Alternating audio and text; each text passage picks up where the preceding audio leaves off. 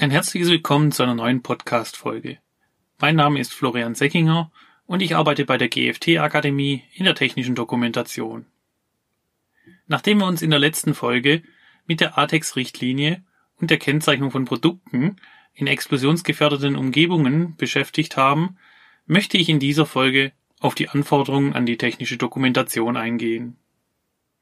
Welche Besonderheiten gelten in Richtung Risikobeurteilung und welche Hinweise müssen in der Betriebsanleitung eines Produktes für den sicheren Einsatz in explosionsgefährdeten Bereichen stehen. Welche Angaben sind in der Konformitätserklärung eines Produktes nach der ATEX-Richtlinie anzugeben? Kommen wir zum Anfang zu den Anforderungen hinsichtlich der Risikobeurteilung. Die Anforderungen der ATEX-Richtlinie fordern ähnlich wie die Maschinenrichtlinie eine Bewertung bzw. Analyse aller möglichen Risiken an dem Produkt. Daher muss der Hersteller eine Risikobeurteilung für sein Produkt erstellen, welches in explosionsgefährdeten Bereichen zum Einsatz kommt. Jedes Gerät oder Vorrichtung, welche in explosionsgefährdeten Bereichen zum Einsatz kommt, sind einer umfassenden Gefahrenbewertungsprozess zu unterziehen. In einer systematischen Vorgehensweise untersucht man alle Teile und alle Phasen des Gebrauchs dieses Produktes nach allen bekannten und vernünftigerweise vorhersehbaren Gefahren. Der Hersteller muss beispielsweise ein Dokument zur Zündgefahrenbewertung erstellen, welches die möglichen Gefahren hinsichtlich Zündquellen bewertet. Mit dem Dokument sollen Gefährdungssituationen und Gefährdungsereignisse erkannt werden und mögliche Zündquellen verhindert werden das abgeschätzte Risiko kann dann mittels konstruktive und konzeptionelle Maßnahmen gemindert werden. Weiterhin sind, falls konstruktive Lösungen nicht möglich sind, entsprechende geeignete Schutzmaßnahmen auszuwählen und oder Benutzerinformationen festzulegen.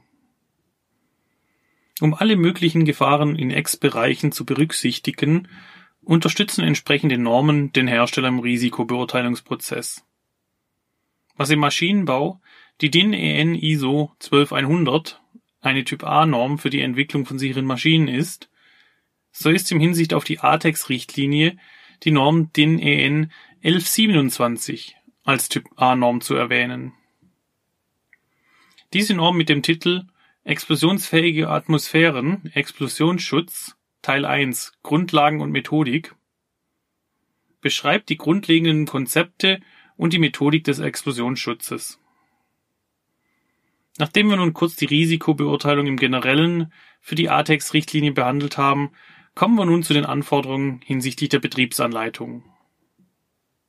Die ATEX-Richtlinie verzeichnet einige allgemeine Anforderungen an die Betriebsanleitung. So muss die Betriebsanleitung je nach Verwenderland in einer Sprache zur Verfügung gestellt werden, die von den Verbrauchern und sonstigen Endnutzern leicht verstanden werden kann. Weiterhin muss die Betriebsanleitung Angaben zur sicheren Montage und Demontage, Installation, Inbetriebnahme, Verwendung, Instandhaltung sowie zum sicheren Rüsten des Produktes enthalten. Dazu gehören unter anderem Informationen hinsichtlich der Reihenfolge beim Zusammenbau oder Hinweise zum Montageort, beispielsweise wie hoch müssen die Abstände zu Wänden mindestens betragen Ebenfalls sind Angaben zur sicheren Inbetriebnahme des Produktes bezüglich der Zündschutzart, wie beispielsweise Eigensicherheit, Überdruckkapselung oder Zündquellenüberwachung in der Betriebsanleitung anzugeben.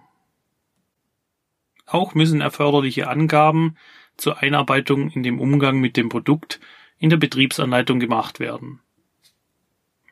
Weiterhin sind Hinweise zur sicheren Verwendung anzugeben, wie beispielsweise dass elektrostatische Aufladungen zu vermeiden sind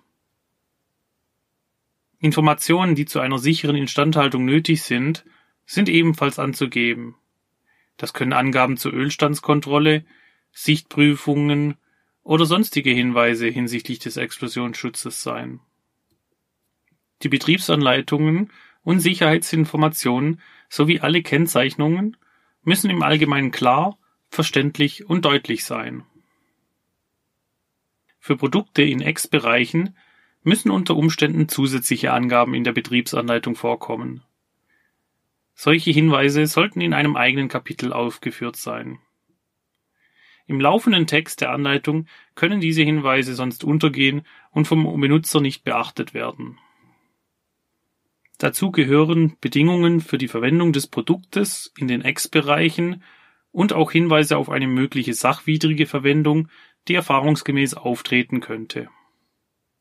Oder die wesentlichen Merkmale von Spezialwerkzeugen, die nur mit dem Produkt in der explosionsgefährdeten Umgebung verwendet werden dürfen.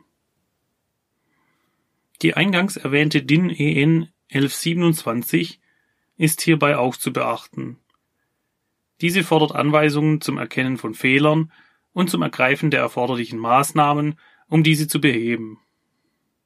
Auch Angaben zu möglichen Risiken sind zu machen, die Maßnahmen erfordern.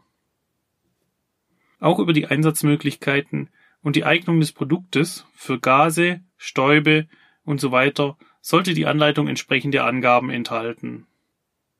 Das können Angaben zu Gerätegruppe und Kategorie sein, aber auch weitere Merkmale wie die Zoneneinteilung und die jeweilige Temperaturklasse.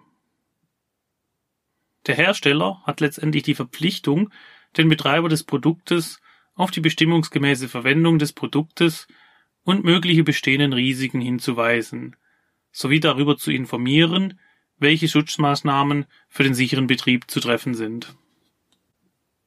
Die Informationen, die dem Benutzer zur Verfügung gestellt werden müssen, hängen natürlich auch von seinen Kenntnissen ab. Die Zielgruppenanalyse spielt hierbei also auch eine Rolle. Entsprechend des Vorwissens des Fachpersonals kann der Hersteller die Benutzer über Zündschutzarten, Vorschriften und Verordnungen im Umgang mit dem Produkt informieren. Alle für den Benutzer benötigten Informationen fasst der Hersteller dann in seiner Betriebsanleitung zusammen. Als Hilfsmittel für die Erstellung der Betriebsanleitung können hierbei sowohl die DIN EN 82079-1 und möglicherweise auch die DIN EN ISO 20607 verwendet werden. Was Sie alles beim Betriebsanleitung erstellen nach diesen Normen beachten müssen, haben wir in den Folgen der Reihe Betriebsanleitung erstellen bereits ausführlich behandelt. Bei Unklarheiten zum Erstellen einer Betriebsanleitung empfehle ich Ihnen daher, sich einige Folgen dieser Themenreihe anzuhören. Im Rahmen der Konformitätsbewertung muss der Hersteller die technischen Unterlagen erstellen. Darunter zählt auch die Konformitätserklärung. Welche Angaben hierzu in der ATEX-Richtlinie abgebildet sind, behandeln wir gegen Ende dieser Folge. Kommen wir vorher aber noch zu den Verpflichtungen des Betreibers. Aus der Betriebsanleitung muss der Betreiber dann entsprechende Betriebsanweisungen erstellen, um die Angestellten im Umgang mit dem Produkt entsprechend zu schulen. Die arbeitsplatzspezifischen Gefahren sind darin zu beschreiben und weisen auf einzuhaltende Schutzmaßnahmen hin.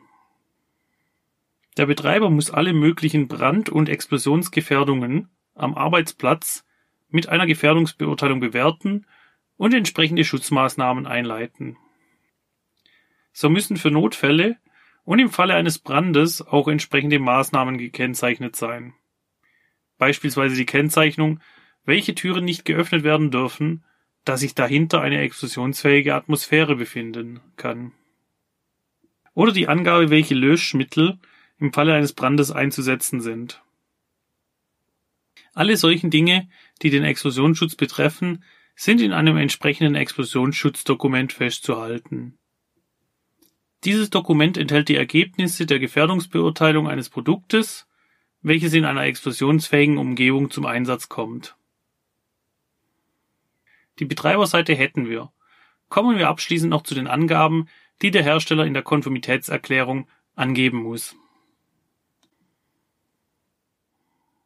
Die ATEX-Richtlinie fordert die Beigabe einer EU-Konformitätserklärung für Produkte, die in explosionsgefährdeten Bereichen zum Einsatz kommen.